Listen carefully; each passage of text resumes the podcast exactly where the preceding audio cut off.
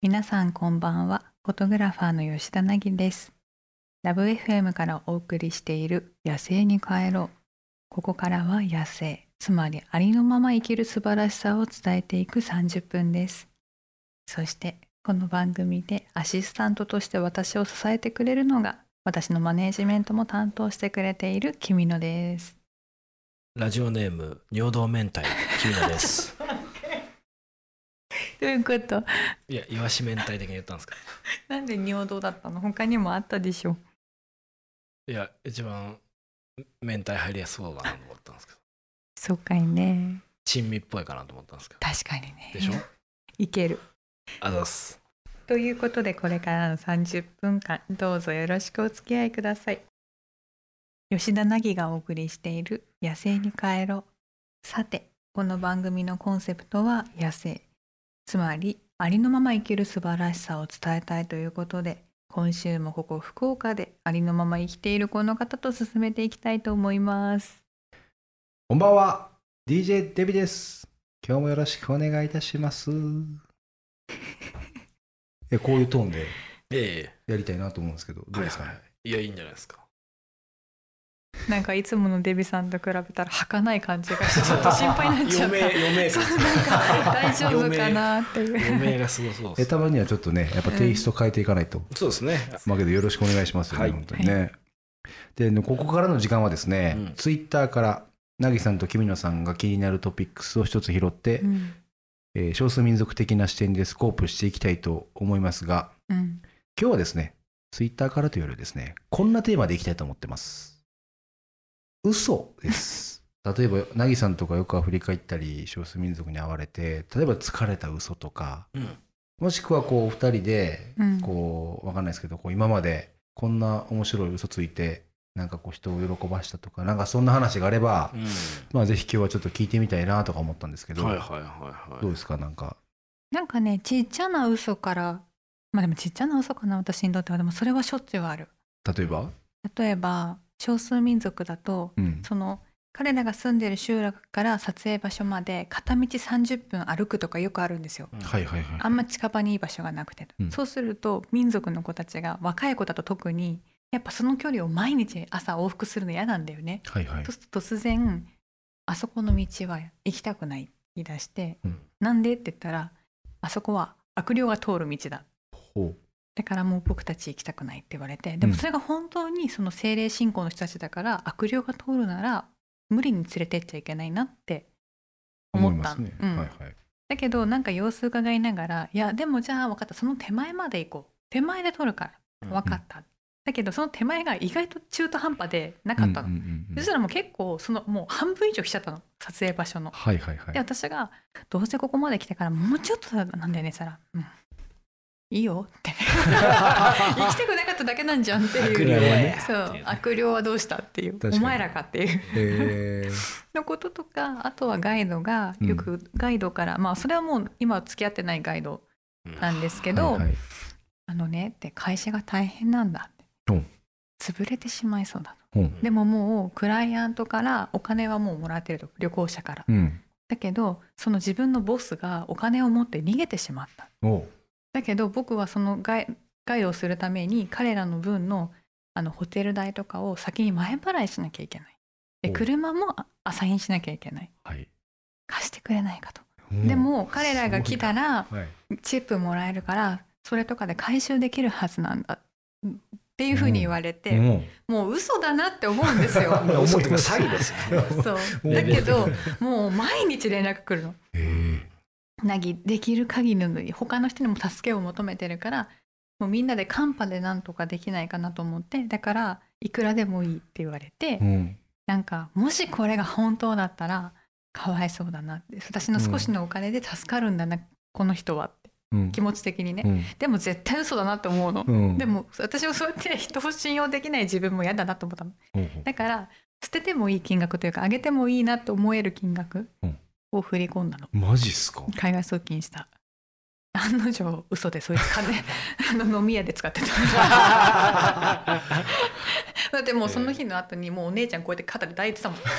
それフェイスブックに出てた時は。あげちゃうんだよねまたフェイスブックにそうなの。あね。げちゃうんだ。でしかもかなり豪遊してたの。クラブ貸し切ってパーってやっててそれ私のおい金だって。やそこでもそれがアフリカのいいところなんですよ。どういうことですか？いいところって隠せないんですよ。隠せない、でもねここで話したところで元元は取れてるんですよ、うん。うんなるほど。ちゃんとフェイスブックに上げてくれたから、オチをちゃんとつけてくれるってことはもう回収可能なうんうん。あのネタとしてはね。そうそうそう。うん。だから全然問題ないというか、うんなるほど。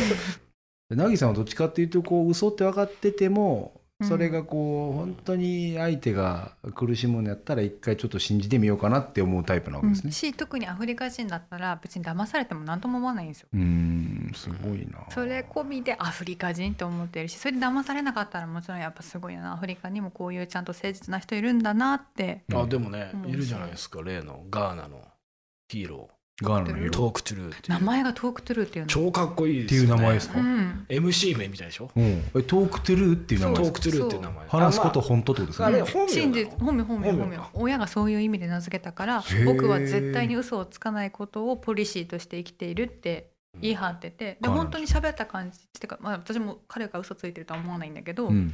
だから彼が歩くとみんなが「トークトゥルートークトゥルー」って声かけるへえ。だから子供たちがもうヒーローなわけですよ、まあ、うんおばちゃんとかのヒーローでもあって街を誠歩くさのある人だから。うん、でだからでも彼は例えば誰かに「このことは絶対言わないでくれ」あ友達の浮気を知ってるの？トークトゥルーは、言わないでくれって言われたから言わないで。聞かれたのでもうん。言わなきゃ本当のこともう真実にならない確かに。嘘になりますね。うん、だから「うん僕は知らないよ」とも言わないの。あそうなんだ。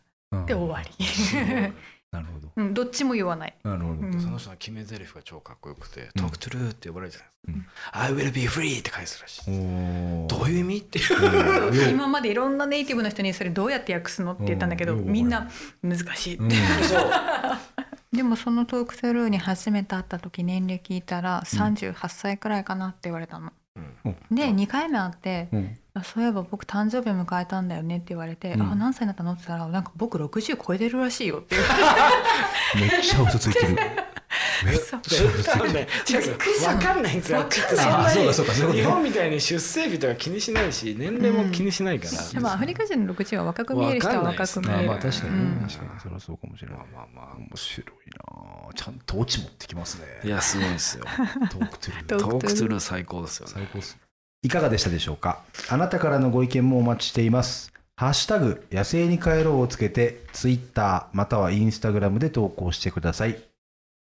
吉田凪がお送りしている「野生に帰ろう」さて私はこれまでさまざまな場所へ旅しに行ったり少数民族の方と触れ合ったりしてきたんですけれどもそんな私の経験をフィルターにしてリスナーの皆さんのお悩みに吉田凪式の解決方法でお答えできたらなと思います。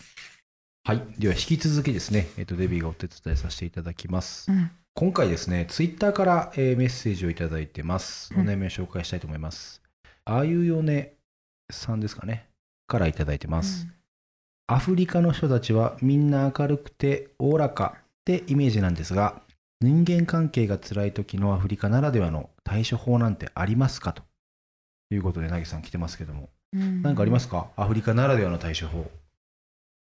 うん。人間関係が辛い。っていうのは彼らから聞いたことないんだよね。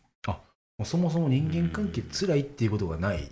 うん、あのそもそも人との距離感が日本人と違うんだよねベースが。うん。だから近所の人とかが普通に家にいるの帰ったら。うん。普通にもう冷蔵庫開けてたりもするし普通に私のベッドで寝てたりとかうん。帰ってきたら普通に私の部屋のホテルの部屋でだよ、うん。友達なんだけどうん。私のホテルに勝手に来てホテルでシャワー浴びてでナギバナナって言ってバナナを お土産渡されたりとかするのね。友達っていうこう距離っていうかか友達は家族だし、うん。その隣近所との付き合いも本当家族みたいなもんだからもうみんなご飯食べるのも一緒だし、何をするのも大体一緒にこう大きい単位で動いてたりとかするからそれがだから多分私は日本人だからたまに来てくれる分にはいいけど毎日いられるとちょっと今日は一人にしてくれないってうん。なるともうあっちからするともう「えな何言ってるの?」って、うんうんなんでそんなに一人になりたがってるの?」って、うん。逆に心配されるあっちが逆に悲しんじゃうの。うん。何何僕たちのこと嫌いなのってなっちゃうから、うん。多分そこが違うんだよね。そもそもね。そもそもが、だからあれで悩ん私は逆にあっちにいるとそれで悩んじゃいそうなんだけど。地形な地形なっていう。なーっていう。勝手に私の食うなよとか思っちゃうんだけど何シャワー浴びてんだよって 私のタオル使いやがってとか思うんだけど。思いますよね。うん、だから人間関係が近いからうん。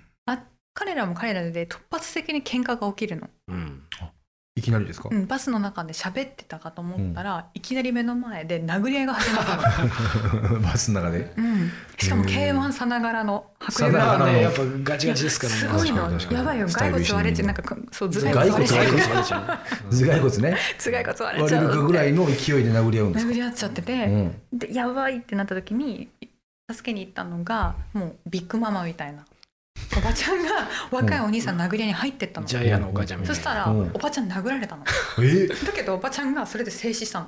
はでうんそしたらもうみんなからスタンディングオベーションで拍手ってなって、うん。終わったの喧嘩、すごいね。祭りみたいですねなんかほんまに。そう。でもその二人は別にもう何事もなかったかね普通にしてたからそうやって。私も何が起きたか分かんなかったのその5分間が、瞬間ですよ。うんすごいっすね、うん。悩んだら一回殴ってみるって対処法。ですねいやでもそれは。最初もね。アフリカならではは、うんもう悩んだら殴る、うん。総じて言えるのは、まあ、距離感が近くてそれを苦にする人なんうんうんうんそもそもあんまり生まれた時からそうなんでいない、うん。そもそものその文化なんですか？その距離感の近さってうん。どういうとこから来てるんですか、助け合い。まあ助け合いね年上は分かんないですけどいや年上年上ですら結構距離感近いですね、うんうんじゃあそのそもそもじゃあ人間関係の辛さというよりは、うん。もう助け合いが文化として根付いてるから。根付いてる。うんあんなところは一一つの小さい家族だけじゃ生き抜けないから、うん。やっぱりみんなが貧しい人たちがもともとは助け合ったりとか、うん。支え合って生きてきたからうん。やっぱり誰かが儲かったらそれをシェアするのが当然だし誰かが困ってたらその困ってるのをヒアリングして私たちでもう明るく楽しくやってこいよっていううん。風にやってきた人たちだからだからもう多分なんかつら辛いっていうのを少しポロって言ったらもうみんながそれをバックアップしてくれる。とりあえず悩むなよっていうね。背中を押してくれる。お母ちゃんとか飯作っててさ、うん。あの人家族それ違うよってあそうそうへーしょっちゅう。どこどこの子っていや多分隣の隣ぐらいかなみたいな、へうーん。飯普通に食ってんだと思ってだから多分知らない私のことも普通に家にうん。あげてくれてそうそうそう。ご飯食べてきなはい家族ってなる、へー吉原市はねありますけど、うん。だけど日本も昔はそんな感じって言いますよね。まあそうでだって隣の人からお醤油借りたりしたっていう子から、供がね働きに出てるお母さんは子供を隣の家に預けたりとか、うん。母さん。が面倒見てくれたりとかねそこに別に金銭は発生しないないですか、助け合いだったわけでお互い様というか、っていうことはじゃあ人間関係の辛さってこの富がもたらすものなのかもしれないですねもしまあかしたら。もしかしたらそのうん。ねパーソナルスペースみたいな概念ができ始めてみたいなところはありますよね。どうですか？うん。凪さん的には、でも人間関係が辛くなる前に私は人と接しないから、うん。辛くなるほどそいつと一緒にいるなってことですかうん、確かに僕初めそんな感じでした。一旦すぐちょっとお疲れ様でしたって逃げてみるとか、うん。一緒にいる必要ないよね、まあ距離感をちゃんとうん、いい距離感をね作るっていう。辛くない前に自分が引くっていう、辛くなる前に引くという。うん。う、うんん。じゃああゆよねさんにはじゃあ辛くなる前に身を引くということで。うん。はい。お願いします。え今回のお悩み相談皆さんはどう思われましたでしょうか？少しでも参考になったら幸いです。番組ではあなたのお悩みやありのまますぎてこんなことやっちゃったみたいなエピソードを募集しています。ハッシュタグ野生に帰ろうをつけてツイッターまたはインスタグラムで投稿してください。お悩みはメールでも募集していますメールアドレスは761アットマークラブ FM.co.jp 761アットマークラブ FM.co.jp までお送りください。詳しくはラブ FM のホームページをご確認ください。デビさん、今日もありがとうございました。ありがとうございました。吉田凪がお送りしている野生に帰ろう。早いものでお別れの時間が近づいてまいりました。みーちゃん、今夜はどうでした？いや面白かったですね。嘘の話とか。久しぶりに嘘つかれたことを思い出したよ。何がよ？あアフリカで、うん。そういえばね、はいはい。一個いい？どうぞ。嘘で思い出したんだけど、うん。私のねお父さんがねうん。昔ねよくわからないメールを毎晩送ってきてたの。一緒に暮らしてる時。はいは夜お父さんが仕事終わって帰ってくる時いに、うん今夜焼き鳥食べるっていううん。メールが来るの、はいはでもう夜ご飯食べただから、うん。結構お腹減ってて、うん。食べるって言って待ってるじゃん。何にも持って帰ってきてないの。何それ？であれ？と思ってうん。多分メールを私の見るお返事を見る前に帰ってきちゃったんだなと思って、うん。その時は何も言わなかったの。うん。でも次の日も焼き鳥食べるってまた夜中メール来たの。何それ？超怖えじゃん。何の話始めてんで「はい食べる食べる。つくねがいい」とかそういうの送ったの。のそしたらその時も何にも買わずに帰ってきたの。あれ？って私買い返すタイミング遅いかなと思って、うん。その時も何も言わなかったの。でもう一回3日目も同じことがあったの。焼き鳥食べる？って。で食べる？って送ったの、うん。すぐ送ったの、う。んでもやっぱり何も買って帰ってこなかったの、で気になって聞いたのあの焼き鳥食べるっていうメール何って。うん。いつも返事してるんだけど私が返事返すタイミング遅いって、うん。そしたら「え別に意味ないよ」って言われたの。そんなことある？お分かりいただけただろうか。ってさ。何それ？何の話してんの？何なのあれ？